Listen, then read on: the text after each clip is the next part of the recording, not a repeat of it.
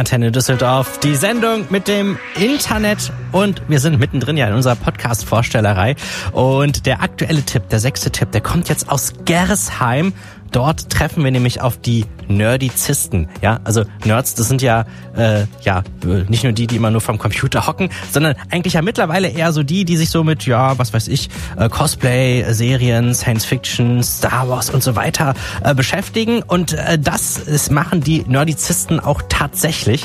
Die haben gesagt so, hey, wir plaudern über das, was wir äh, selber total gerne uns auch anschauen. Da gibt's ganze Filmkritiken oder auch andere interessante Angebote und so klingt dann dieser Podcast aus Gerresheim.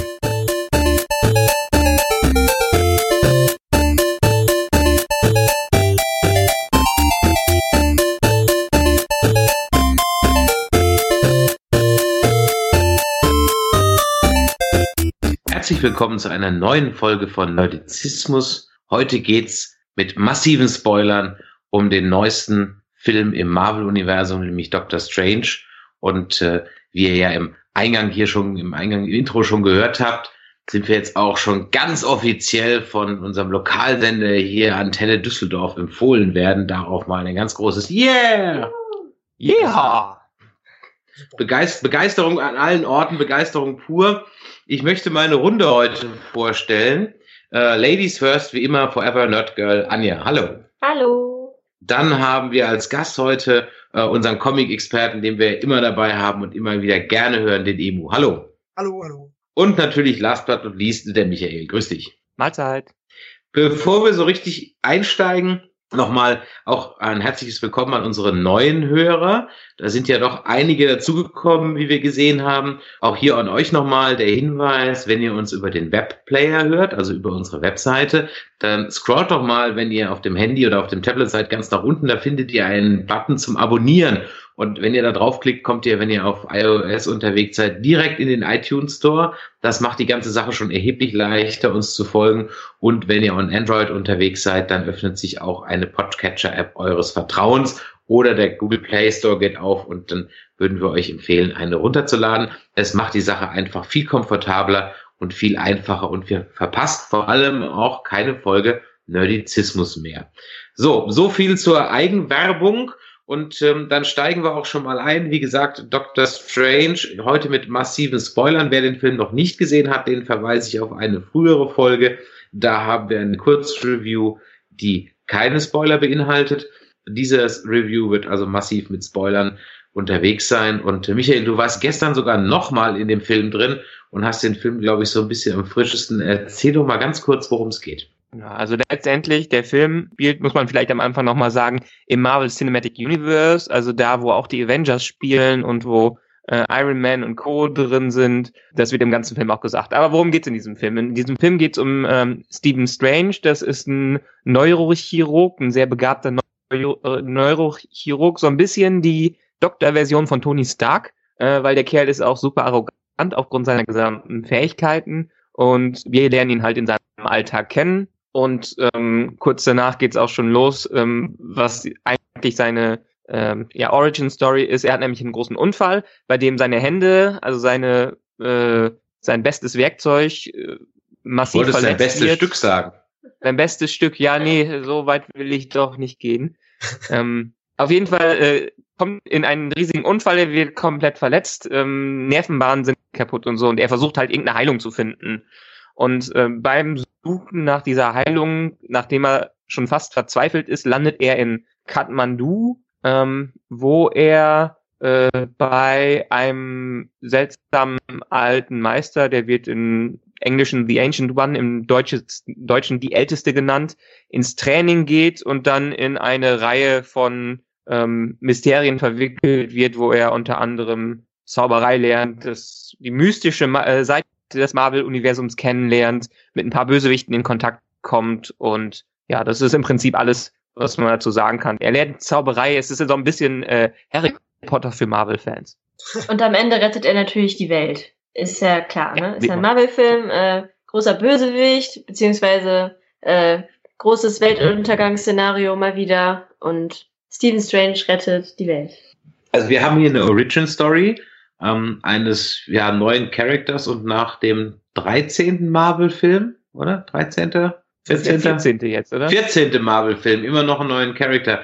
Äh, sag mal, Emo, stimmt denn die Origin Story mit den Comics überein? Ich muss ehrlich sagen, ich kannte den Charakter einfach nur vom Namen her und äh, von Covern. Also mir sagte der jetzt inhaltlich gar nichts, aber da kannst du ja uns aufklären. Also von dem, was ich kenne bezüglich Doctor Strange, äh, passt das halbwegs. Also es gibt so kleine Abwandlungen, aber im Großen und Ganzen äh, passt es überein. Ich empfand äh, die Origin in den Comics ähm, dahingehend anders, dass Doctor Strange oder Stephen Strange äh, noch ein bisschen fieser, noch ein bisschen arroganter war, als er jetzt von Cumberbatch im Film dargestellt wurde. Das ist aber ähnlich auch wie mit Tony Stark, der ist im Comic halt auch ein bisschen äh, noch mehr in den Grauzonen drinne als der flapsige Kerl, der in, in, den Filmen ist. Das war bei Stephen Strange ganz ähnlich. Aber so von dem Vorfall bezüglich des Autounfalls, dass er denn äh, nach Asien geht, um dort äh, die Magie zu trainieren, äh, ich glaube im Comic war es eher Tibet, also anstatt Nepal, ähm, passt das aber halbwegs. Halbwegs. Nur der Bösewicht, das hat sich ein bisschen äh, im Film geändert. Aber da kommen wir nachher später noch zu. Aber so von dem Ursprung her ist das äh, nahezu identische. Obwohl, soweit ich nachgelesen habe, ähm, vom Dr. Strange selber, der Ursprung ja, aber so ein paar Nebencharaktere, genau, vor allem genau. äh, The Ancient One, ja. sind doch schon sehr abgewichen ja. vom Comic The Ancient One, wahrscheinlich, weil der den Machern zu klischeehaft rassistisch, irgendwas war da in der Richtung war und vor allen Dingen auch der Kerl, der neben ihm äh, spielt, eigentlich mehr oder weniger sein bester Freund in dem Film, der oh. Mordo, wer, der so. ja eigentlich auch später ein Bösewicht, sein Gegenspieler ist, soweit ich weiß, oder? Das war in den Comics noch viel früher. Also äh, eigentlich ist äh, das, was jetzt mit äh, Mats Mikkelsen aufgebaut wurde, war in den Comics eher Mordo. Okay. Also der, der, der Charakter, den Mats Mikkelsen gespielt hat, der ist in den Comics eher so ein Nebencharakter gewesen und gar nicht so dieser Urbösewicht. Das war eigentlich in der Form Mordo, der äh, mit ihm zusammen trainiert hat, äh, denn aus Gier und Macht, Willen sich dem Bösen zugewandt hat und dann versucht hat, auf die Weise, wie das jetzt als Nicholson in dem Film, ich vergesse mal, wie der Charakter heißt. Ähm, äh, Caecilius. Caecilius, Dankeschön.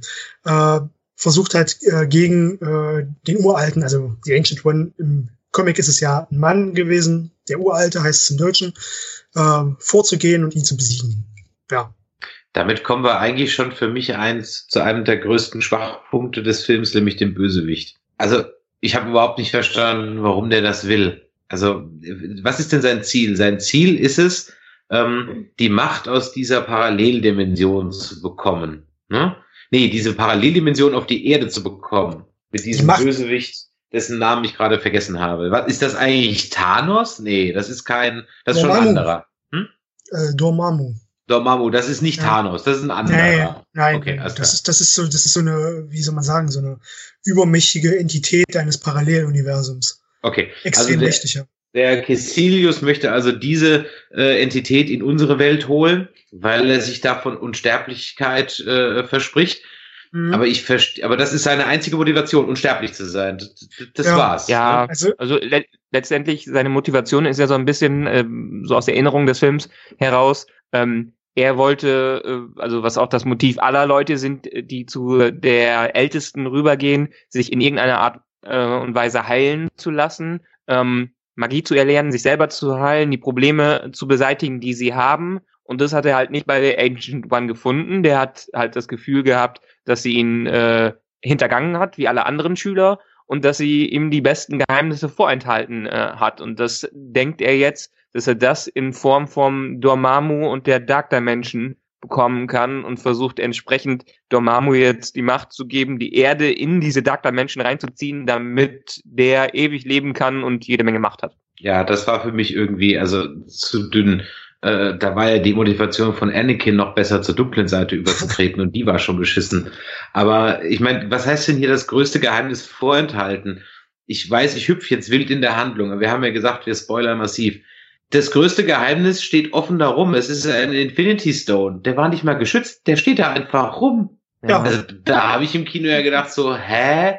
Der steht da einfach rum, außer dem Wong oder dem anderen Bibliothekar, die jetzt ja nicht so die wirkliche Wache waren. Äh, bewacht das Ding keiner? Keine magischen Zaubersprüche, keine Barrieren, weiß der Teufel was? Ne, da steht ein Infinity-Stein einfach so rum. Die Frage, Gegenfrage, warum nicht? Ja Ja, gemessen an dem Bohai, der sonst immer, an, gemessen an dem Bohai, der sonst immer um die Infinity-Steine gemacht ist. Das ist jetzt die Sache. Wissen die Magier davon, dass Thanos beispielsweise auf der Jagd nach diesen Steinen ist? Ja, Kennen offensichtlich nicht. Aber es ist ja die, Einstieg, die Einstiegshürde äh, in die, in die, nach Hogwarts in Kathmandu ist ja relativ gering. Du musst ja, ja. nur durch Kathmandu laufen und Amatrash rufen. Und dann sagt irgendeiner, komm mit. Ja. ja, ja, sorry, genau so war es doch, ja. ja, ja. Und ähm, äh, das war also irgendwie, ja, das fand ich seltsam so. Also sonderlich gehütet ist das Geheimnis ja nicht irgendwie. Also, also soweit ich weiß, das, äh, das Auge von Agamotto, das ist ja eigentlich sogar im Comic, gehört das dem Ancient One, oder? Also das ist ein, äh, ein Werkzeug, ein Magiewerkzeug von der Talisman von ihm selber, oder?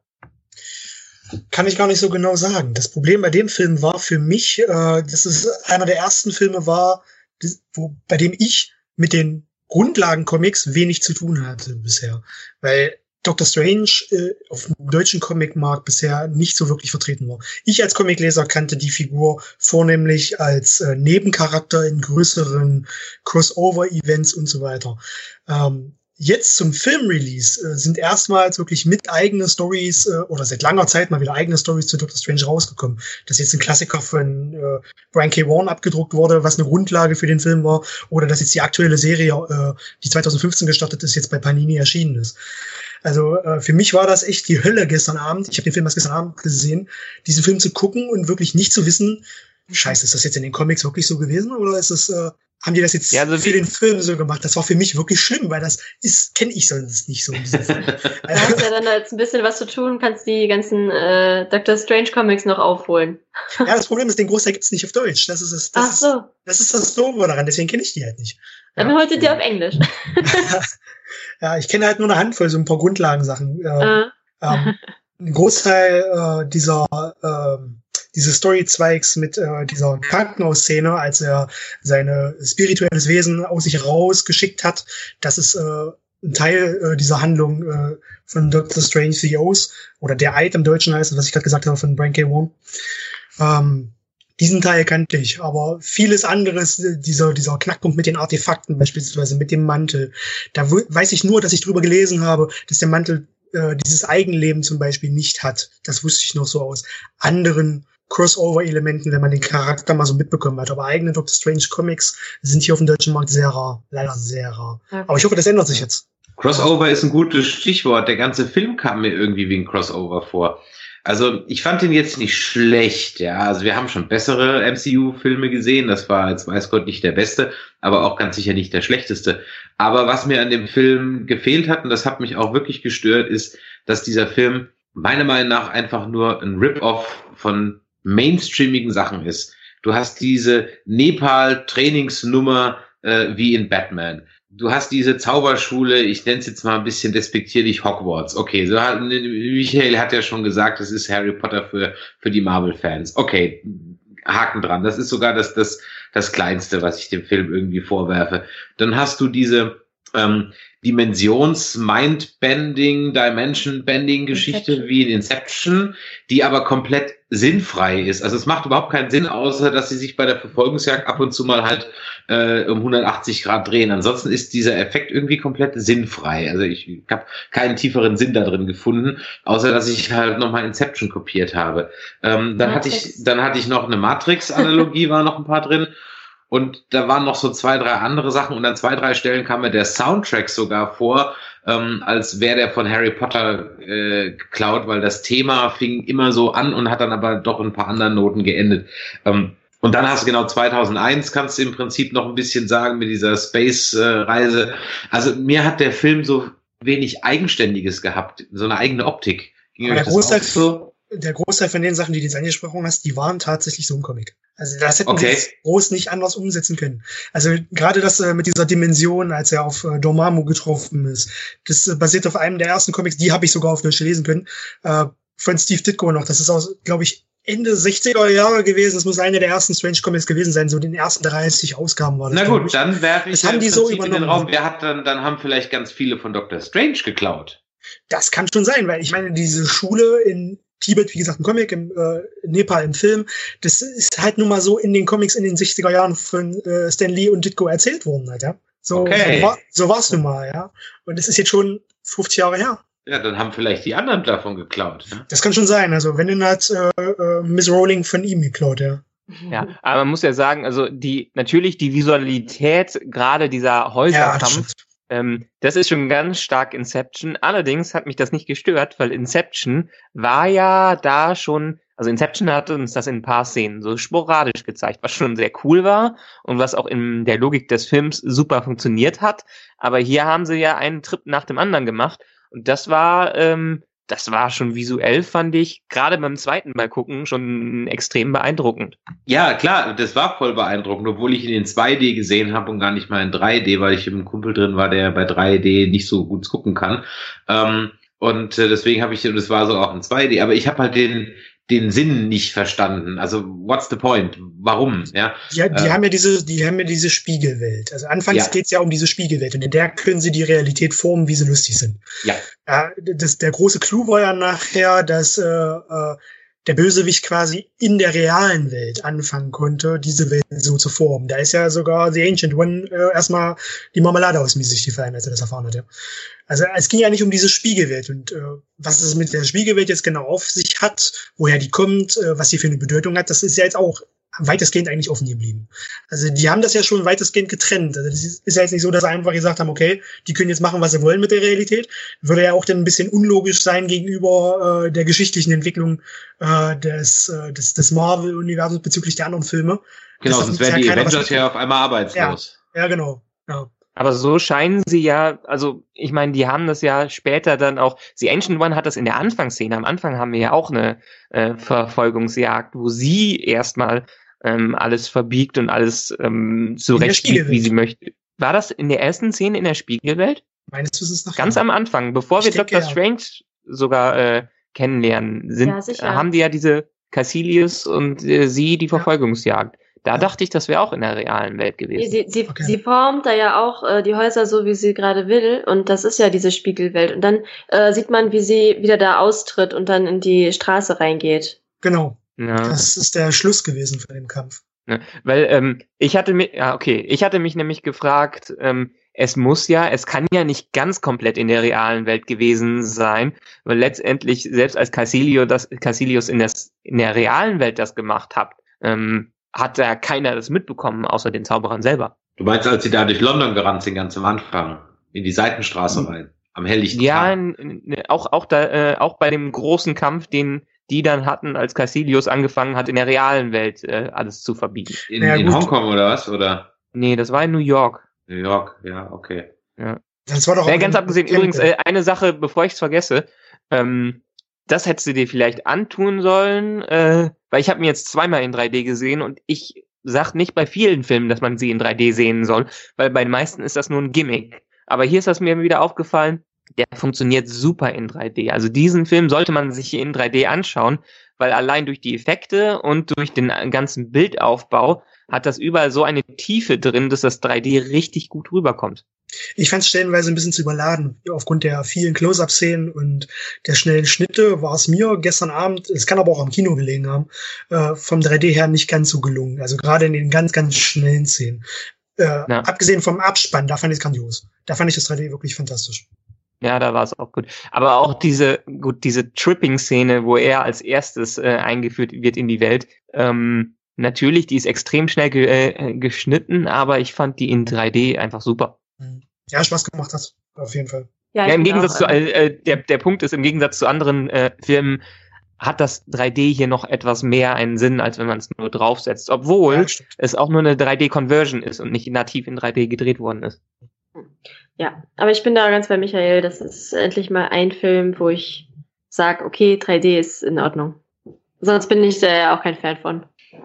Wie fandst du denn die deutsche Synchro? Ihr habt ihn ja erst im Original gesehen und dann die deutsche Synchro. Ich habe ihn ja nur auf Deutsch gesehen. Oder hast du ihn gestern noch mal im Original gesehen, Michael? Nee, nee, auf Deutsch. Ähm, kann man mit leben? Ähm, immer noch das Problem, dass Benedict Cumberbatch einfach schwer zu übersetzen ist, weil der so eine krasse Stimme hat. Es ging aber, es ging ganz gut. Ich meine, im, im, englischen Original spricht er ja auch mit einem amerikanischen Akzent, wo man sich erst dran gewöhnen muss. Ähm, Aber die, die hier war die, ich meine, die Synchronisation bei allen Filmen, Marvel-Filmen habe ich das Gefühl, ist schon ganz gut und das haben sie hier gut hinbekommen. Aber wenn ich die Wahl hätte, würde ich es mir immer noch auf Englisch anschauen. Ich ja. mag eigentlich den, den, Synchron den Synchronsprecher von Cumberbatch sehr, also den er zumindest mittlerweile hat. Bei Sherlock war es ja, glaube ich, noch ein anderer, oder? Da ja, ja Sherlock habe ich nur im Original gesehen. Ich glaube, da hat er ja noch einen anderen Synchronsprecher, der hat höher gesprochen. Da haben sie jetzt, also gerade seit Hobbit äh, oder auch äh, Star Trek, haben sie versucht, jetzt einen tiefer sprechenden Synchronsprecher zu nehmen. Ich finde, das passt. Ja, das stimmt. Das muss man bei ihm auf jeden Fall haben. Ja. Ja. Wie fandet ihr denn äh, die oder fandet ihr, dass wichtige Easter Eggs drin waren oder wichtige Querverweise auf das äh, Filmuniversum? Also ich fand, der Film hat eine Menge Sachen aufgetreten, die, also Türen aufgetreten, die äh, vorher nicht so ganz klar waren und für die Zukunft noch eine Menge, also eine große Rolle spielen können. Mir ist am also Anfang. Infinity Stein. Ja, mir ist am okay, Anfang nur aufgefallen, ähm, dass da wurde ja die die äh, Skyline der Stadt gezeigt und mitten mittendrin war das Avengers Gebäude. Das ist einem richtig ins Auge gefallen. Ich glaube, das war ja, ja, also genau dieses A ist ja beleuchtet und das sieht man sofort. Das war so das einzige, was mir aufgefallen ist, weil ich krieg solche Sachen, krieg ich weiß, also beim ersten Mal gucken kriege ich sowas meistens nie mit. ich habe es ja, noch nicht gesehen, Mal, gesehen. Ja, beim zweiten Mal gucken sind mir ein paar Sachen aufgefallen, wo ich nicht ganz zuordnen konnte, weil ich halt auch nicht in den Strange Comics drin bin, beziehungsweise auch noch nicht viel von dem Doctor Strange gelesen habe. Ähm, er kurz vor, bevor er in den Unfall kommt, ähm, telefoniert er ja mit seinem Assistenzarzt über ein paar Fälle, die er vielleicht annehmen kann. Mhm. Ähm, da könnte ich mir denken, dass ein, zwei Easter Eggs äh, drunter ge äh, gemischt worden sind. Vor allen Dingen ging es um irgendeinen Militär, der in einem experimentellen Anzug ja, äh, einen Unfall hatte. Ja, ich, also ich da glaube ich schon, dass es, ja, da glaube ich schon, dass da irgendwie äh, eine Verbindung zu ist. Ansonsten glaube ich schon, dass man die Strange Comics oder gerade das mystische Universum von Marvel kennen müsste, um da viele Easter Eggs rauszubekommen, weil die Verbindung zu den anderen Filmen war eher schwach. Also die waren dann schon offensichtlich. Aber ich denke schon, weil ich meine, dieser Film sollte dafür da sein, um wirklich die mystische Seite des Universums einzuführen. Und die Macher haben ja auch gesagt, diese Magie, die da gezeigt wird, kann nicht erklärt werden. Es ist einfach Magie. Es ist nicht wie in anderen Filmen, dass es mit Technologie erklärt wird. Es ist einfach magisch. Und mh, mm, ja, wie gesagt, ich denke, da muss man viel die Comics für kennen, um die ganzen Easter Eggs rausfinden zu können. Ein Beispiel ist, äh, war äh, Nicodemus West, der Arzt, den er am Anfang so ein bisschen abgewatscht hat, der diesen äh, einen Fall mit dem mit der mit der Kugel im Kopf, glaube ich, war das, äh, fast versaut ja. hätte. Das ist eigentlich ein ziemlich wichtiger Charakter später gewesen äh, in den Comics, weil der ist ebenfalls auch zu, äh, zu dieser Magieschule gegangen und hat sich ausbilden lassen und ist dann später auch noch ein Widersacher geworden von Dr. Strange. Äh, was ich sehr strange fand, hätte ich jetzt was gesagt, sehr seltsam fand, war, ähm, dass sie diese Story mit der Krankenschwester, also seine fast Liebschaft, äh, mit dieser Figur besetzt haben. Weil im Comic war das eigentlich die Night Nurse, die wir aus äh, der Daredevil oder Luke Cage äh, Netflix-Serie kennen. Ach, guck an. Das ist natürlich ja. Äh, im Prinzip wirklich dann interessant, weil, dass man das nicht gemacht hat, ja. Ja, weil ähm, Doctor Strange war ja eigentlich mal Mitglied der Defenders. Also die Serie, die jetzt von Netflix gerade produziert wird. Wo ja Iron Fist drin ist, Luke Cage, Daredevil, Jessica Jones. Und diese Szene, als äh, Dr. Strange operiert wird und er sein, sein Geist dann quasi anleitet, wie er operiert werden soll, stammt aus äh, einer Szene, als Iron Fist beispielsweise im Wartezimmer saß und die Night Nurse ihn operiert hat. Unter okay. der Anleitung von ihm selbst. Also so war es im Comic. Okay. okay. Das haben sie halt komplett abgewandelt. Ja. ja. Also ich könnte mir da denken, dass es geändert haben, weil vielleicht Netflix denen zuvor gekommen ist. Die Netflix-Serien sind ja schon eher erschienen, bevor über Doctor Strange, glaube ich, so groß nachgedacht wurde. Und da ist einfach Claire Temple äh, seit Daredevil äh, am Anfang einfach dabei. Und das ist wahrscheinlich so eine Konstellation gewesen, wo, ich meine, man hat, hört ja immer wieder, dass das TV-Department und das äh, Film-Department sich oft in die Quere gekommen sind und auch vor ein, zwei Jahren so einen richtigen Bruch hatten. Ähm, das ist wahrscheinlich eine dieser Konsequenzen davon. Aber es ist irgendwie auch, wirkt zumindest wie eine verpasste Chance, weil die beiden Universen handeln in einer Kontinuität oder sollen zumindest in einer Kontinuität handeln. Das wird ja immer wieder angeschnitten, zumindest in den TV-Serien wird das angeschnitten. Und das ja. wäre jetzt eigentlich eine riesen Chance gewesen, das dann wirklich mal zu verknüpfen, auch wenn es nur über dieses kleine einzelne Element gewesen wäre. Gut, dann wäre natürlich diese längere über den Film hinaus gehende Beziehung, die er zu dem Charakter hatte, in der Form nicht möglich gewesen. Aber äh, sie haben es halt wirklich drastisch abgeändert. Im Gegensatz zum Comic. Und das wäre halt sonst eine Chance gewesen, eigentlich, das so zu verknüpfen, fand ich. Ja, das stimmt. Also ich muss ganz ehrlich sagen, das klingt nach einem interessanteren Twist, aber du hättest halt kein Love Interest mehr gehabt. Ja, genau, deswegen, ja. Und dann brauchst du natürlich dann das Ganze halt dann doch irgendwie. Ähm, das stimmt, aber hast vollkommen recht. Vor allen Dingen, weil immer wieder darüber gestritten wird, dass äh, die, das TV-Universum doch sehr, also das Filmuniversum hat ganz klar äh, Auswirkungen auf die Agents of Shield, auf die ganzen Netflix-Serien, weil es ja, ja. immer auch wieder erwäh erwähnt wird, gerade im Netflix-Universum der Incident, also der große Kampf in New York genau. und Agents of Shield ähm, lebt jede Staffel einmal davon, mindestens einmal äh, von einem der Marvel-Filme. Jetzt in der aktuellen Folge von gestern, weil in den USA muss der Film ja noch starten, haben sie angeblich auch so ein Lead-In in diesen äh, Film äh, rein. Das hat ein bisschen mit dem Ghost Rider auch zu tun und mit so einem magischen Buch, The Darkhold. Kann ich jetzt nicht viel zu sagen. Aber andersrum hat das Fernsehen kaum Einfluss auf die Filme. Und das ist so ein bisschen das Problem äh, bei Marvel, was für die Zuschauer der Filme vielleicht gut ist, aber für die Zuschauer des TV-Universums doch, ähm, äh, dass die sich sehr unbedeutender fühlen im gesamten connectierten Universum. Vor allem, wenn man bedenkt, dass im äh, TV-Universum ein Charakter wie Daredevil ist, der im Marvel-Universum unfassbar wichtig ist. Das ist ein riesiger Charakter dort. Und der kann man sich ja. nicht vorstellen, irgendwelche Crossover-Stories, wie man es jetzt im Filmuniversum aufbaut, zu erzählen, ohne dass Daredevil damit irgendwie groß was zu tun hat. Das, gerade wenn es um Doctor Strange geht. Ja. Also beispielsweise wie gesagt, ich kenne ihn zum Großteil aus den Crossovern oder aus äh, regulär laufenden Marvel-Serien, die auch auf Deutsch erscheinen. Äh, ist Doctor Strange aktuell auch ein sehr wichtiger Charakter in der aktuell laufenden Iron Man-Serie. Ja, da sieht man ihn halt öfter als in den aktuellen eigenen Storylines, die denn hier auf Deutsch teilweise gar nicht erscheinen. Ja, daher kennen wir Deutschleser ihn halt eher aus diesen Serien. Oder Origin of Sin als, äh, ihr habt mitbekommen, dass äh, Thor in den Comics gerade eine Frau ist? Ja. Ja. ja ähm, Gut, äh, äh, der echte Tor kann ja seinen Hammer nicht mehr heben. Klingt bekloppt, aber ist so. Und die Storyline, die dazu führte, die Storyline, die dazu führte, da war auch Dr. Strange ein sehr, sehr wichtiger Charakter. Daher kenne ich ihn halt. Ja. Und das ist halt schon doof, dass man äh, sowas dann nicht äh, verbindet. Denn der Devil spielt halt auch eine große Rolle, um das jetzt mal zu vergleichen. Ja. Der hat wahrscheinlich sogar eine größere Stellung als Dr. Strange selbst im Marvel-Universum. Eine wichtigere Stellung. Okay. Wie ist das denn so mit dem ähm, mit dem Vergleich? Äh, wie wie stehen sich Iron Fist und äh, Doctor Strange denn gegenüber? Weil soweit ich gelesen habe, Iron Fist ist ja auch so in diesem mystischen Universum angesiedelt und kommt ja jetzt als nächste Serie vor den ja. Defenders. Das wird sehr interessant, weil sage und schreibe vor zwei Tagen ist das allererste deutsche Iron Fist Comic erschienen. Ich bin gespannt drauf. Ich, diese Frage versuche ich mir dann selbst zu beantworten. Okay. Es ist halt, Iron Fist ist genau das gleiche wie, sogar noch viel schlimmer als bei Doctor Strange. Äh, dazu ist bisher fast gar nichts. Eigentlich nichts erschienen.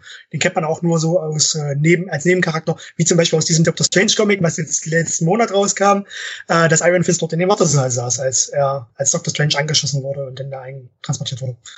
Ja, den kennt man halt als Nebencharakter. Aber wie die sich ja. jetzt genau gegenüberstehen, ich weiß, dass sie befreundet sind, das hat man schon so mitbekommen, wie sie zumindest in manchen Storylines miteinander äh, umgegangen sind. Aber wie da jetzt genau der Kontext der beiden ist, das äh, hoffe ich mal, kriege ich noch raus.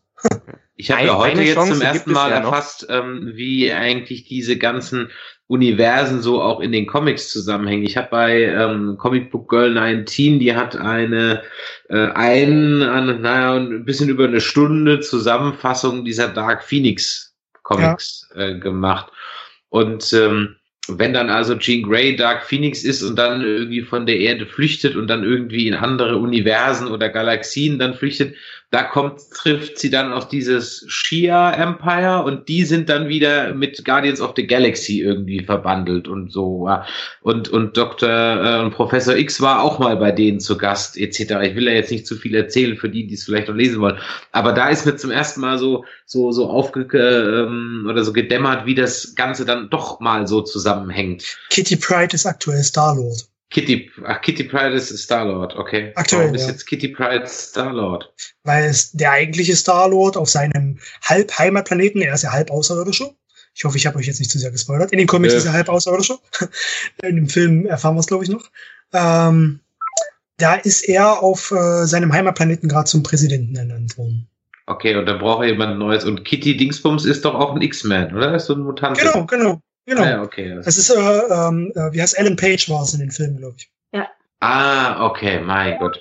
Die sich unsichtbar, also transparent machen. Ja, ja, ja, ja, also, ja, ja, okay. Dass man durch, durchlaufen kann. Materielos. Ich, ja, also da ist mir das auf jeden Fall heute so ein bisschen, bisschen gedämmert, ähm, dass äh, äh, da also diese Zusammenhänge dann doch größer sind und, und weil man ja irgendwann ja wohl anscheinend mal Worauf steuert das Ganze eigentlich hinaus? Auf den großen Endkampf aller MCU-Characters gegen Thanos? Denke ich mal. Ja. Und das, das ist was, was ich meinte vorhin, äh, dass ich finde, dass in dem Film jetzt was Wichtiges angestoßen wurde. Weil beispielsweise mit dem Infinity-Stein kann man ja davon ausgehen, dass das der Stein der Zeit sein wird. Mhm. Und ähm, ich denke mal, wenn er den Stein, also wenn Dr. Strange jetzt im Auge des von Agamotto den Stein der Zeit hat, was einer der mächtigsten Steine überhaupt ist, äh, wird er auch einer der wichtigsten Gegner von Thanos sein. Also ich denke mal, die werden Strange zu einem sehr, sehr großen Charakter aufbauen. Vor allen Dingen äh, wurde ja immer wieder gesagt, ich meine, ähm, Robert Downey Jr. ist natürlich seit Anfang an der Tony Stark dabei, aber erstens will der, seine offiziellen Verträge sind ja auch ausgelaufen, er will immer mehr Kohle haben und ich weiß nicht, ob er das auf ewig machen will. Und soweit ich gelesen habe, ist das auch schon der Ansatz, dass Benedict Cumberbatch so ein bisschen als Ersatz für Tony Stark in das Universum eingeführt wird. Mhm. Und ähm, das mündet ja wirklich alles erstmal 2018 äh, in den Infinity War rein, wo ähm, erstens sowieso ein Charakter, eine Charaktermasse von wie 65 Superhelden drin vorkommen sollen. Und es wird lange darüber diskutiert, ob nicht vielleicht doch da ein paar Leute aus dem TV-Universum wenigstens einen kleinen Auftritt haben, was sehr schwierig sein wird. Wie lange soll der denn sein? 20 Sekunden? Zumal sie es ja. ja von einem Doppelfilm auf einen Film runter reduziert haben. Das sollte ja ein Zweiteiler werden, sonst wird's ja jetzt nicht mehr. Ja, genau. Hollywood reduziert was runter, die machen die sicher, die machen sicher, dass sie nicht vier Teile draus machen. Plus Nein, die haben, die haben das als Infinity War Teil 1 und 2 angekündigt. Dann ähm, ist aber zwischen Teil 1 und 2 noch, ich glaube, wie viele Filme kommen dazwischen? Captain Marvel kommt dazwischen, mhm. äh, Black Panther kommt dazwischen und mindestens noch einer. Und Nein. dann also haben Black Panther nicht davor? Was? Kommt Black Panther? Black Panther nicht davor? Wann kommt ich nee, ich glaube, Black Panther kommt erst nach dem äh, Infinity War Teil 1. Soweit ich das gelesen habe. Muss ich gleich nochmal nachgucken. Ähm, hm. Aber jedenfalls so, wurde in dem Zuge gesagt, dass Avengers 4, das dürfte dann ja dann 4 sein, wieder was ganz anderes wird. Also es wird wahrscheinlich darauf hinauslaufen, dass das alles in so einem Krieg mündet, wo wir so ein Reboot von dem Filmuniversum erleben werden. Wie Reboot? Mach mir das Ja, ich meine, wir sind, wir sind jetzt 15, wir, dann sind wir 20 Filme drin oder 22 Filme drin. Mittlerweile merkt ja jeder, wie schwer es einfach ist, dem Ganzen zu folgen, wenn man fol äh, folgen will. So ein Film wie Civil War, der alles zusammenführt, der wird halt immer komplizierter und das ist beim Infinity War nicht, äh, nicht anders. Und die Möglichkeit, was Marvel ja in den Comics auch immer wieder macht, um das so ein bisschen zu reduzieren oder einen Clash zu machen. Die haben ja alle paar Jahre sowieso einen Reboot, wo es ein bisschen alles zurückgesetzt wird. Mhm. Ja, ich habe mir letztens überlegt, ähm, auch äh, angestoßen durch eine Sendung, die ich im Radio gehört habe und äh, auch im Prinzip mal überlegt habe, ja, ist eigentlich diese ganze Rebooterei, die man ja so immer flucht und das ganze Remake und so weiter und ah, und was soll das denn? Im Grunde genommen ist das ja eigentlich nichts anderes, als was im Theaterbetrieb jeden Tag überall weltweit passiert. Meine, wie viele neue Opern gibt's? Das hält sich in Grenzen. Und du guckst dir ja die, was für sich, ähm, äh, den Ring der Nibelungen oder so, ja nicht an, weil du jetzt die Story so spannend findest, sondern weil du ja eben wissen willst, wie dieser Regisseur das jetzt inszeniert, was er da das anders macht, welchen Schwerpunkt er setzt. Ja. Es ist aber schon ein ähm, anderes Medium. Weil im Theater ja, es ist ein anderes Medium, aber wenn du mal aus dieser Warte an die Remake und Reboots rangehst, dann muss man dem vielleicht gar nicht so kritisch gegenüberstellen. Dass da viel Unsinn gemacht wird, das ist ja, äh, steht ja außer Frage. Ja, ist doch wie mit Batman. Wie viel Batman gibt es?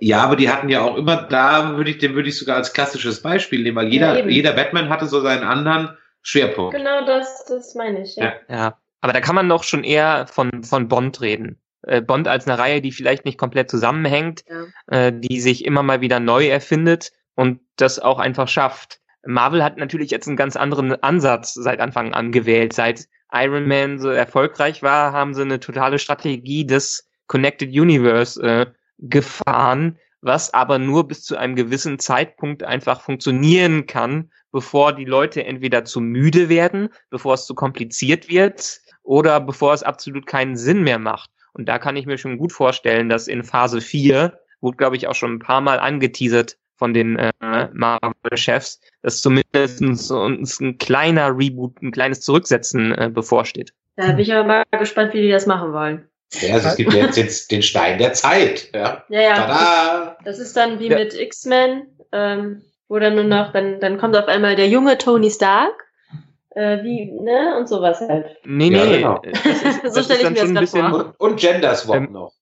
Also da sind wir jetzt da sind wir schon beim nächsten Punkt, was Antonia ich meinte, äh, bezüglich was sie aufgetreten haben, weil bei dem Punkt wird's kompliziert. Äh, die haben ja jetzt mit Doctor Strange quasi den Beweis geliefert, dass es alternative Universen gibt. Ein Multiversum, ein Marvel-Multiversum, was im Comic halt alltäglich ist. Das haben sie jetzt mit Doctor Strange eingeführt. Die ja. Möglichkeit zu einem parallelen Universum. Ja, und ich meine, in den Comics ja? ist es ja auch so, bei genau. Infinity im äh, in der Infinity War Storyline oder in den Infinity äh, Gauntlet Storyline, da zerstört Thanos ja auch das ganze Universum einmal, oder? Ja. Was hat er eigentlich davon? Ach, wie jeder Bösewicht, der will einfach nur Böses tun und wird dann, wenn er alles nein, Böse nein. getan hat, hinterher feststellen, oh, und was mache ich jetzt? Jetzt ist nichts mehr da. Nee, nee, er will ja, er will ja in den Comics äh, die Lady Death beeindrucken. Ach so.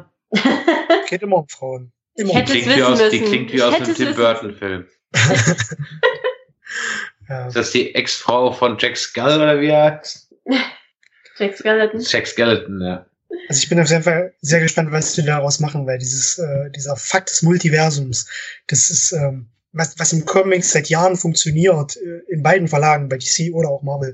Bei DC steuert, steuert das sogar noch viel mehr an, diese, diese Multiversumstheorie, als äh, Marvel dies tut. Aber dass wir das jetzt in dem Film eingeführt haben, das ist, äh, tritt quasi für mich irgendwie äh, die Tür zu äh, einem Fakt auf, wo ich mir denke, okay, ihr könnt jetzt echt versauen. Weil wenn die das so umsetzen, dass die jetzt mit Paralleluniversen arbeiten, beispielsweise mit dem ultimativen Comic-Universum von Marvel, wenn die das jetzt noch einbauen würden, einen zweiten Spider-Man einbringen, einen, einen, zweiten Captain America einbringen oder sowas, kann es echt schnell passieren, dass es den Zuschauern zu kompliziert wird. Ich zu glaube, ich glaube, das wäre zu viel hart. Das, das ist was für Hardcore-Comic-Leser. Mhm. Also ich glaube nicht, dass sie, dass sie so weit gehen.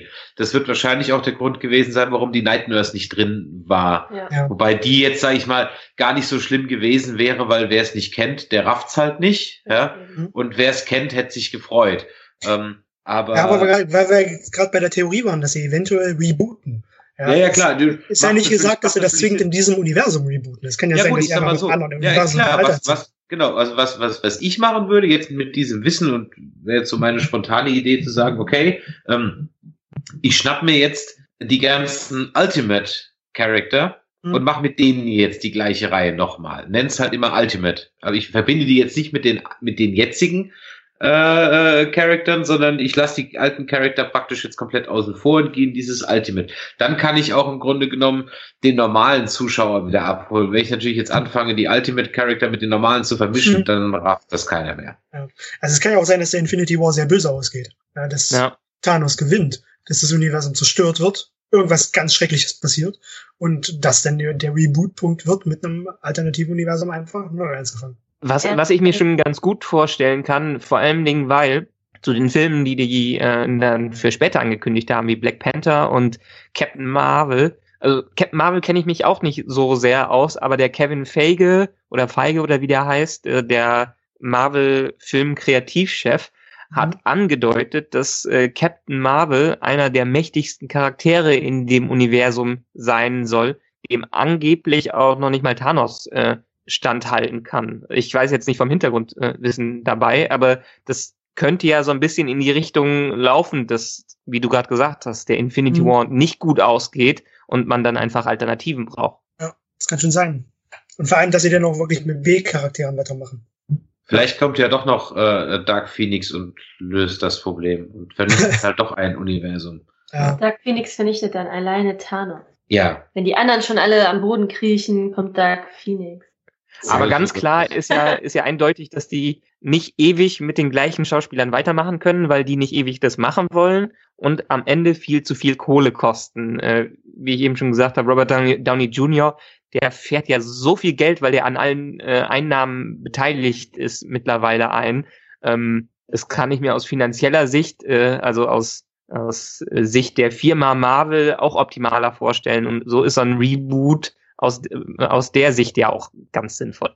Aber glaubst du, sie machen das ohne Iron Man? Ohne einen Iron Man? Ja, also vielleicht, deshalb haben sie ja so einen Doctor Strange da und der Doctor Strange hat ja gezeigt, dass er zwischen den Welten wandeln kann.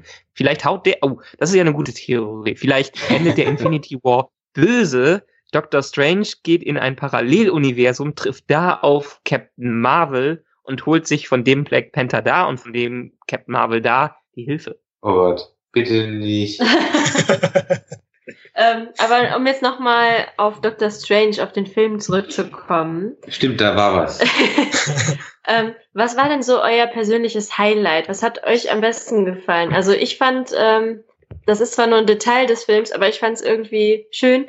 Das ist dieser Umhang von Doctor Strange. Der, äh, der Umhang hat ihn ja irgendwie auserwählt und erinnert mich total an Aladdin, an den fliegenden Teppich. Weil irgendwie. Ha, noch eine Parallele. Ja, ja. er noch hat, mehr geklaut. Ja, ja. Gehört ja Disney. Gehört genau. ja alles Disney. Eben. Ja. Äh, bleibt in der Familie. Also vielleicht ist es ein Verwandter des fliegenden Teppichs aus Aladdin. Auf jeden Fall haben die beiden ähm, äh, Stoffstücke irgendwie, ja, so einen so einen süßen Charakter. Ich weiß auch nicht. Die sind irgendwie lebenswert. Äh, ich glaube aber, dieses Eigenleben hat der Mantel im Comic nicht gehabt. Ich glaube, das haben sie echt für den Film gemacht. Ja, aber ich finde, das ist irgendwie, also ich fand das witzig. Mir hat das gut gefallen. Ja, doch, also wie gesagt, rausgerissen. ja. Weil, weil der, weil der so arg computeranimiert dann an einigen Stellen aussah. Ah, ja. Echt? Ja, fand ich jetzt gar nicht. Ähm, ich fand den Humor, wie fand den Humor? Manche sagen, es wäre zu albern gewesen. Fand ich jetzt nicht. Überhaupt nicht eigentlich. Eben, nee. oder? Also albern fand ich den auch nicht. Ja. Äh, ich, ich fand die beim ersten Mal gucken etwas wenig im Gegensatz zu anderen Filmen. Meiner Meinung nach haben die Witze nicht ganz gezogen immer. Ja. Beim zweiten Mal gucken ging's auf Deutsch, aber auf Deutsch ist es sowieso nicht ganz witzig. Aber irgendwie hat teilweise das Timing meiner Meinung nach nicht gestimmt. Ja, ich glaube einfach diese, ähm, ja, diese Spielweise von Benedict Cumberbatch, die muss man auch irgendwie mögen. Ähm, also glaube ich jetzt irgendwie. Ich bin ein Fan von ihm, deswegen fällt mir das auch nicht schwer, ähm, über, über seine Art Witz zu lachen. Ähm, aber ich weiß nicht, wie das bei anderen ist. Kann ich nicht so einschätzen. Hm. Ja, wenn ihr dem Film jetzt eine Note geben würdet, was würdet ihr ihm denn geben? So von eins bis zehn Gummipunkte. Anja, fang mal an. Ähm, von eins bis zehn sage ich jetzt mal sieben. Sieben, okay. Ähm, ich mach mal weiter, bei mir wäre es eine acht. Ich oh, das ist so hoch, okay. Ja, ja. Ähm, also ich äh, bin zwar gestern mit äh, Kinnlade runter und konnte überhaupt nicht drüber reden, Situation oder Stimmung aus dem, aus dem Film rausgegangen. Eben, wie gesagt, weil ich nicht wusste, was passiert jetzt auf dem Comic und was alles nicht. Weil ich nur manche Szenen mitgenommen habe und das ist, äh, habe ich echt nicht verkraftet. Ich arbeite da heute noch dran. Ist das nicht mal erfrischend? nee, gar nicht. Das hat, das hat, mir, das hat mir den Abend versaut. Das hat mir vollkommen den Abend versaut auch den ganzen Tag heute noch. Also ich, äh, wie ihr mitkriegt, ich bin immer noch komplett fassungslos. ähm, nee, äh, von den Solo-Filmen, und da rechne ich jetzt mal Captain America ab äh, zweiten Film nicht mit, als Solo-Film, weil die für mich schon Teamfilme waren. Äh, von den Solo-Filmen gefällt er mir sogar noch am besten. Also äh, so in einer Reihe mit äh, dem zweiten Tor, mit Ant-Man und äh, dem dritten Iron Man. Ja, der dritte Iron Man war für mich der beste der Trilogie. Also ich habe die, die MCU-Filme noch nicht so verinnerlicht, dass ich die jetzt, also so keine Ahnung, Bond-Filme kann ich dir blind äh, alle 25 aufsagen und in eine Reihe äh, nach Beliebtheit oder so so ordnen. Da bin ich noch nicht so drin. Da müsste ich mir die alle noch mal ein bisschen öfter angucken. Also es war definitiv nicht das Highlight. Das war es ist und bleibt für mich immer noch Guardians of the Galaxy.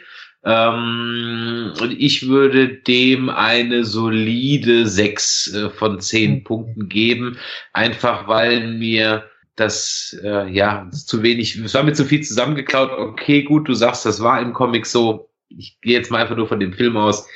Ähm, da war mir das einfach zu wenig eigenständig. Es war irgendwie von dem bisschen was, von dem bisschen was, von dem bisschen was. Und äh, ja, das war, vielleicht hätte ich dem Film eine höhere Punktzahl gegeben, wenn es der erste oder einer der ersten ähm, gewesen wäre, aber so war es halt dann doch nur, in Anführungszeichen, äh, eine neue Original Story. Und ähm, ja, wir haben in anderen Podcasts schon ganz oft drüber gesprochen. Ich möchte es auch Dann möchte ich aber auch noch mal eben meine Punktzahl sagen. Ach so, Entschuldigung, du darfst auch noch eine Punktzahl sagen. Danke. Du hast die Zahl mal gesehen, du vergibst das Doppelte, das gilt nicht. Ja, es ist in der, es ist in der Tat interessant. Ich würde ihm jetzt nach dem zweiten Mal eher sieben bis acht Punkte geben von zehn. Nach dem ersten Mal hätte ich eher sechs bis sieben äh, gemacht. Am zweiten Mal sehen hat er sich die Meinung noch ein bisschen erhöht. Also im Gesamtkontext von, also wenn ich ihn als einzelnen Film sehen würde, hätte ich ihm, glaube ich, direkt acht Punkt, Punkte gegeben. Da er aber ins MCU eingebettet ist, würde ich ihn mit sie ungefähr sieben bis acht Punkten, 7,5 Punkten äh, bewerten. Weil einerseits, ich mag Origin Stories, das ist eine ganz gute Origin Story. Ich habe mich aber danach eher darauf gefreut, wie, gefreut, wie es jetzt weitergeht, weil jetzt haben sie alles, alle Erklärungen aus dem Weg und jetzt können sie erst recht trippig werden. Ähm, deshalb freue ich mich auf den zweiten Teil, wenn es den zweiten Teil äh, unvermeidlicherweise geben wird. Aber im Gesamtkontext von den MCU-Filmen ist er bei mich, für mich in der Mitte. Also es gibt welche wie Civil War, äh, der erste Avengers, der erste Iron Man, die für mich großartig sind, oder der, ähm, der Captain America Winter Soldier. Die sind für mich so auf den ersten Plätzen. Dann mhm. kommen so manche einzelne Filme wie ähm, Ant-Man. Ah nee, Guardians of the Galaxy ist natürlich ganz auf dem ersten, äh, ersten Platz. Dann kommt sowas wie Ant-Man und vielleicht Thor und solche, solche Sachen. Und da würde ich ihn einordnen, aber unter den besseren. Und dann kommt der ganze Rest, der nicht so gut ist wie Age of Ultron, den man so, so vergessen kann. Aber äh, das ist schon ein riesiger Sprung davon. Also ich würde ihm guten Mittelmaß von den MCU-Filmen einordnen. Geht ihr alle mit, dass bei euch Guardians auf dem ersten Platz ist? Oh, ich kann mich gar nicht so entscheiden. Aber Guardians of the Galaxy ist auf jeden Fall einer meiner Lieblinge. Ich, ich, ich habe jetzt keine Reihenfolge, weil da müsste ich echt nochmal drüber nachdenken. Bei Ant-Man finde ich auch ziemlich gut. Ähm, aber ich möchte mich da noch nicht so festlegen. Vielleicht war es bei Guardians of the Galaxy so, wie gesagt, ich bin ja kein Comic-Leser oder nur rudimentärer Comic-Leser, wenn dann noch eher DC ähm, als, äh, als Marvel. Aber wahrscheinlich lag es auch daran, dass einfach äh, Guardians of the Galaxy am meisten überrascht hat. Zumindest ja. die, diejenigen, die halt die Comics nicht kannten. Und ähm, auch dahingehend positiv überrascht, aber wenn du den Trailer gesehen hast, hast du, ja, könnte ganz witzig werden. Aber die Nummer mit dem Waschbär, ernsthaft, ja, und die mit dem Baum, ach komm, äh, und dann siehst du das im Film, denkst du, ja, hey, passt, alles gut. Äh, ja, Guardians of the Galaxy als Film an sich funktioniert einfach wunderbar. Und, und der funktioniert genau einfach nur für sich, ja. Ja, genau. der ist ja rund, ja. Ja, ja, der, der, deshalb, deshalb passt der super. Aber ansonsten würde, also für mich ist es Guardians of the Galaxy und der erste Avengers teilen sich für mich die ersten Plätze, weil Guardians of the Galaxy liebe ich als Film, aber den ersten Avengers, der ist einfach für mich ein Spektakel, was ich mir auch schon ein paar Mal ansehen konnte hintereinander. Ja, da kommen für mich die Cap-Filme. Bei mir, die sind bei mir ganz oben. Captain America. Ich bin einfach ein Riesenfan von Captain America. Und als sie dann angefangen haben, die Brubaker Stories zu verfilmen mit Winter Soldier, da haben sie mich komplett gehabt. Das ist so für mich der beste MCU-Film bisher. Ja, die kommen okay. definitiv danach. Also die, mhm. der Winter Soldier ist definitiv unter den Top 3 äh, irgendwie mhm. dabei. Das war der erste Film, der für mich den Ton getroffen hat, den ich da haben wollte. Diese, ja. diese von der Stimmung her. Okay. Ja, ja ich wollte es gerade eben schon mal ansprechen. Äh, ich wollte auch die Runde nochmal oder die Frage nochmal stellen, weil sie immer so schön passt. Wann haben die Leute die Schnauze voll von Superhelden? Wenn es wirklich nichts Neues mehr gebracht werden kann, also dass sie als Filme funktionieren, wenn die Elemente sich immer wiederholen und immer wiederholen. Also doch eigentlich im Grunde genommen schon. Ja, aber jeder hat so ein bisschen einen eigenen Ansatz. Die sind alle in etwas eigenen Genres drin, während äh, Iron Man eher der der der die Tech-Comedy war und Guardians of the Galaxy so ein äh, Star Wars-Verschnitt und Ant-Man so ein äh, Heist-Film war Doctor Strange eher halt in die Richtung Harry Potter. Also die haben alle schon so ein bisschen einen eigenen Ansatz. Oder Winter Soldier war ein absoluter Thriller. Wenn ich jetzt mal von der Sichtweise eines reinen Filmguckers ausgehe, der die Comics nicht kennt, denke ich, würde ich sagen, alles fällt mit der Entwicklung bei Marvel in die nächsten zwei bis drei Jahren. Es, die werden, die, die Zuschauer es davon abhängig machen, äh, wie das jetzt aufgebaut wird mit dem Infinity War und das, was danach kommt. Wenn Thanos weg ist als Bösewicht oder zumindest dieser erste Clinch hinter sich gebracht wurde, äh, dann werden die sicherlich schauen, was kommt als nächstes. Weil alles läuft jetzt darauf hinaus. Die wissen ja alle, irgendwann kommt der Infinity War, irgendwann geht es los mit Thanos, das wurde oft genug angeteased. Was kommt aber denn danach? Ja, und das wird dann davon abhängig gemacht, äh, denke ich mal, oder wird ähm, relevant dafür sein, wie es denn weitergeht. DC ist, spielt da, glaube ich, kaum noch eine Rolle. Weil die sind ja. mit der Justice League viel zu weit hinterher, weil die bauen einen ähnlichen Plot auf. Da wird es dann halt Darkseid sein und nicht äh, Thanos, aber das Konzept ist da fast identisch. Und ich denke mal, da werden sie nachher nur noch Comic-Fans abholen mit. Mhm. Aber bei, also ich bin da vollkommen bei euch, was äh, DC, die letzten beiden Filme waren einfach mehr so, äh, also für mich jetzt so ein bisschen, ja, leichte Enttäuschung. Deswegen hoffe ich einfach äh, auf Marvel, dass da, ja, dass da noch richtig geil was kommt. Also ich habe noch lange nicht die Schnauze voll. ja, ich eigentlich ja. auch nicht. Und ich hoffe eigentlich immer auf DC, weil ich eigentlich ehrlich gesagt die. Ja, DC finde ich halt auch die cool. DC-Helden irgendwie, eigentlich finde ich die cooler. Deswegen lese ich auch, wenn ich Comics lese, eigentlich eher Batman und Superman Comics, weil ich die eigentlich mhm. irgendwie so besser finde. Ich so hoffe halt auf den nächsten geilen Batman. Halt immer und ich glaube auch nicht, dass die, dass die elf Minuten, die jetzt zusätzlich ähm, äh, oder 13 Minuten, da ist ja schon hitzige Diskussion in den Fangruppen, ob es jetzt 13 oder 11 Minuten sind, als ob das bei Suicide Squad noch irgendwas ausmachen würde. ja, ich hatte bei Suicide Squad beim Extended Cut gehofft, dass es eine halbe Stunde ist. Dann ich so, oh, eine halbe Stunde kann man durchaus das Ding noch retten. Ähm, aber äh, wehe, du schreibst das irgendwo und das benutzt das äh, Verb retten, wie ich es getan habe, dann habe ich sofort 20 Kommentare. Wie retten? Der Film ist doch geil. äh, ja. Hater, du. Ich könnte ja. ja beim letzten, beim letzten Podcast im Suicide Squad nicht dabei sein. Äh, wie fandet ihr den? So mal kurz runtergebrochen. Ja, große, große Enttäuschung. Also hohe Erwartungen, große Enttäuschung und äh, mein, das hatte ich, ich habe mir gerade den Podcast nochmal angehört vor ein paar Tagen, ähm, da bleibe ich auch dabei. Du hast erkannt, was das mal hätte werden sollen zwischen den Schnipseln, die übrig geblieben wurden. Mhm. Und das, was halt oder übrig war, und das, was übrig war, war handwerklich und ganz ehrlich, da, da, da argumentiere ich mit jedem und ich bin auch, da setze ich auch einen äh, höheren Geldbetrag, weil du es einfach beweisen kannst, objektiv beweisen kannst, dass dieser Film handwerklich schlecht ist. Ja, handwerklich schlecht. Im ja. Schnitt versaut wurde. Dieser Film wurde handwerklich im Schnitt versaut. Und ähm, äh, ich glaube aber, das Versauen ging schon beim Drehbuch los. Das kann ja, ja, sein, das weiß ich nicht.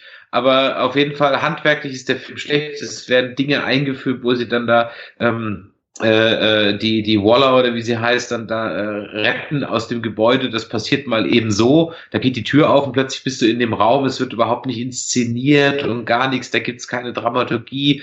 Ähm, der Film ist unglaublich redundant. Ich habe gerade mal in, den, äh, in die, die Blu-ray-Version reingeguckt. Die werden ja dreimal vorgestellt, die Charakter. Ja, einmal beim Essen, einmal im, ganz am Anfang im Knast dann, wenn sie ist und dann nochmal in den Briefing Room und dann eigentlich nochmal, wenn sie mit dem Hubschrauber landen, um dann nach äh, Newport City oder wie das heißt da äh, zu fliegen. Also viermal werden die Charakter vorgestellt, das, das ist einfach nur ja, sorry, und das kann man nicht wegdiskutieren, das kann man sich auch nicht schönreden.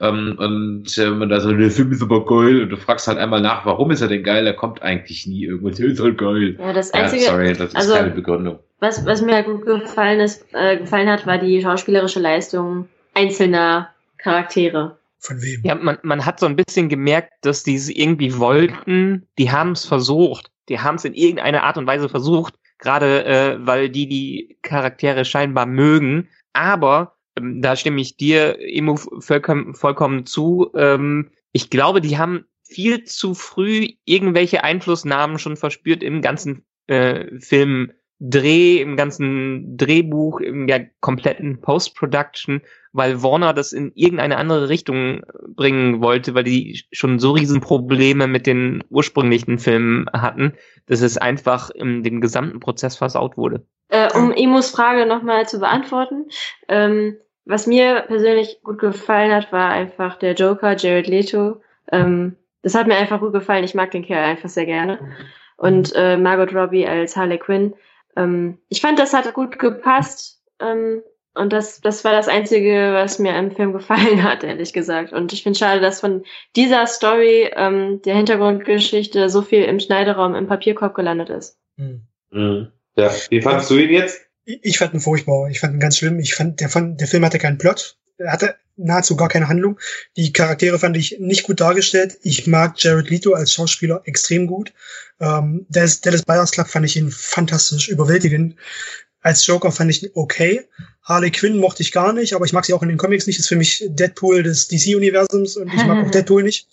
Und das sind so für mich so No-Go-Figuren. Ich lese einfach gerne, nicht gerne Comics mit diesen Figuren, weil die mich einfach nicht interessieren. Und im Film fand ich sie auch total überstilisiert. Ähm, das ist halt so Fanfutter gewesen. Man hat halt wirklich versucht, irgendwie den Fans was hinzuwerfen, woran sie sich klammern konnten. Mit äh, Joker war es mit der Darstellung fast beinahe genauso.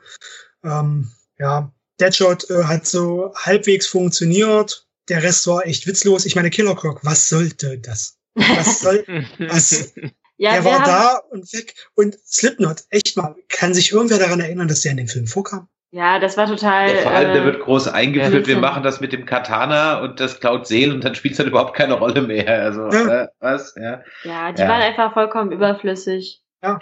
Also ja. man, man hätte es, es, es war wie, es war wie Zack Snyders, wie hieß dieser eine Film, der einfach nur eine ähm, lange Videospiel. Sucker Punch. Sucker Punch. Genau. Es ja, war wie, war Sucker, Sucker Punch. Punch. Genau. Es hätte, es hätte vielleicht funktioniert als einzelne Musikvideos, was sie auch äh, versucht haben, da immer reinzubringen, aber als kohärenter Film hat es einfach versagt.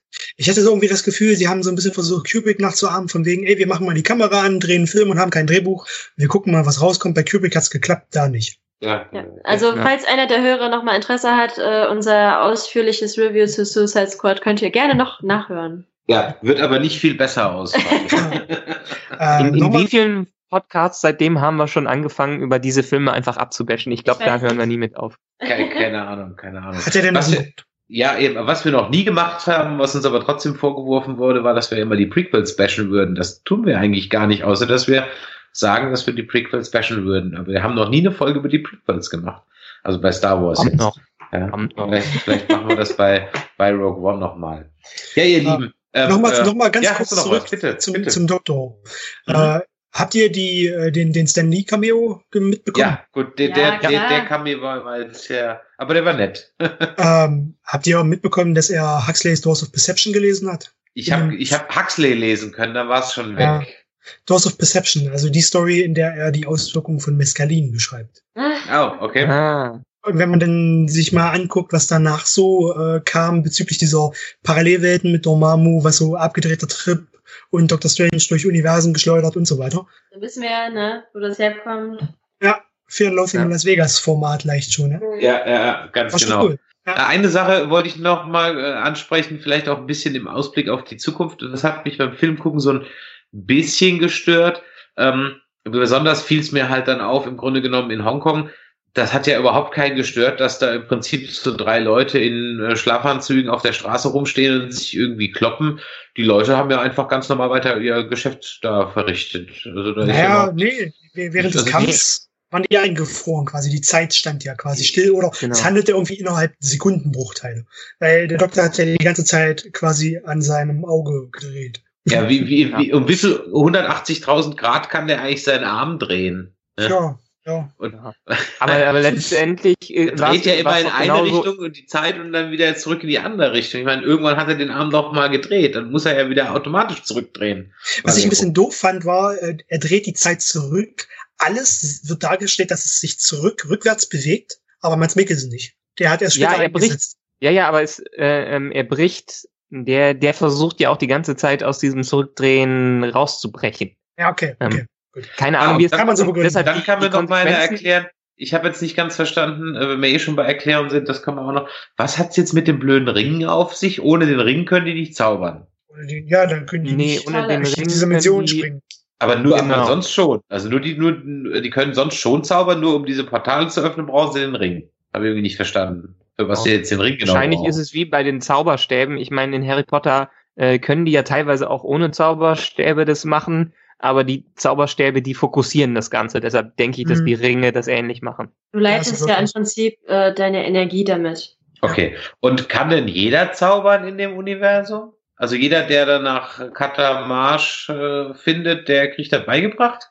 Also die haben ja schon gesagt im. Film, nee, die haben ja schon gesagt im Film, dass Dr. Strange ähm, ein, ein großes Potenzial dafür hat, also dass er eine Veranlagung dafür hat. Deshalb, ähm, wie sieht's in den Comics aus?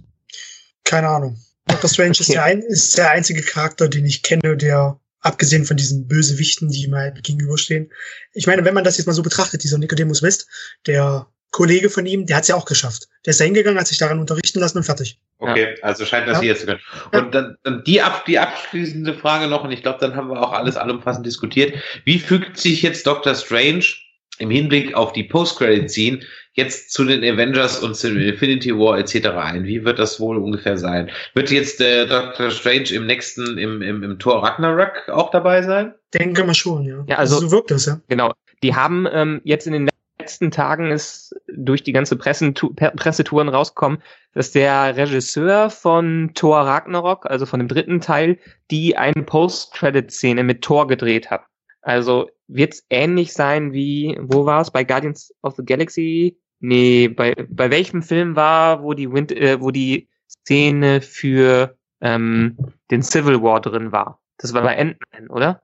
Ja, ich glaube. Ja, genau. Und das wird wahrscheinlich darauf hinaus äh, kommen, weil man schon von Set-Fotos gesehen hat, dass Thor eine Visitenkarte von Dr. Strange in der Hand hat, dass äh, Dr. Strange irgendwie im Thor Ragnarok vorkommen wird, der von den ganzen Machern so ein bisschen als Roadtrip, als so ein Weltraum-Roadtrip-Film bezeichnet wird. Und Hulk kommt doch da auch drin vor. Ja. Okay. Die versuchen ja so ein bisschen die Planet Hulk-Storyline da drin zu verwursten. Hm, Die erzählen wir uns aber dann, wenn es soweit ist. genau. Ja. Warst du, warst du denn bis ganz zum Schluss, bis zur allerletzten Szene drin? Kommt nach den Credits nochmal eine Es Post-Credit. gab eine Ja. zweite, ja. Es gab eine zweite. Nee, die habe ich nicht gesehen. Erzählt uns davon. Ja, also Ja, letztendlich Oder doch? sieht man ähm, sieht man diesen Typen, der sich ja wie wie heißt der Kerl nochmal, der sich selber geheilt hat? Baron Mordo. Ach so, nee, der andere, der, äh, der sich selbst geheilt hat. Wer war Ja, der Basketball gespielt hat. Ja, genau. Genau. Man man Ja. sieht ihn, wie er irgendwie am Arbeiten ist und dann kommt Mordo rein und äh, sagt, dass er endlich erkannt hat nach vielen Monaten, was mit der Welt nicht stimmt. Es gibt zu viele Zauberer und nimmt dem Typen dann seine Macht, so dass der wieder äh, gelähmt da liegt. Genau. Ah, okay. Er ist ja auch nicht richtig gesund geworden, sondern er hat sich mit Hilfe der Magie bewegt. Genau. Okay, das heißt also, dieser Mordor wird dann doch noch äh, böse, so wie du das vorhin erwähnt hast. Ja, er ist ja eigentlich der ultimative Bösewicht gewesen, ja. In Okay. den Comics. Und diese bauen ihn jetzt anscheinend richtig auf. Ja. Okay, also dann ist das im Grunde genommen schon mal so ein Foreshadowing äh, auf das, Einer was da dieser- noch kommt. Einer dieser bösen Barone. Also das ist ähnlich wie mit äh, beim Civil War mit äh, Simo gewesen, Mhm. also Daniel Brühls Charakter. Ist ja eigentlich Baron Simo, war ja ein mächtig böser Nazi in den Comics.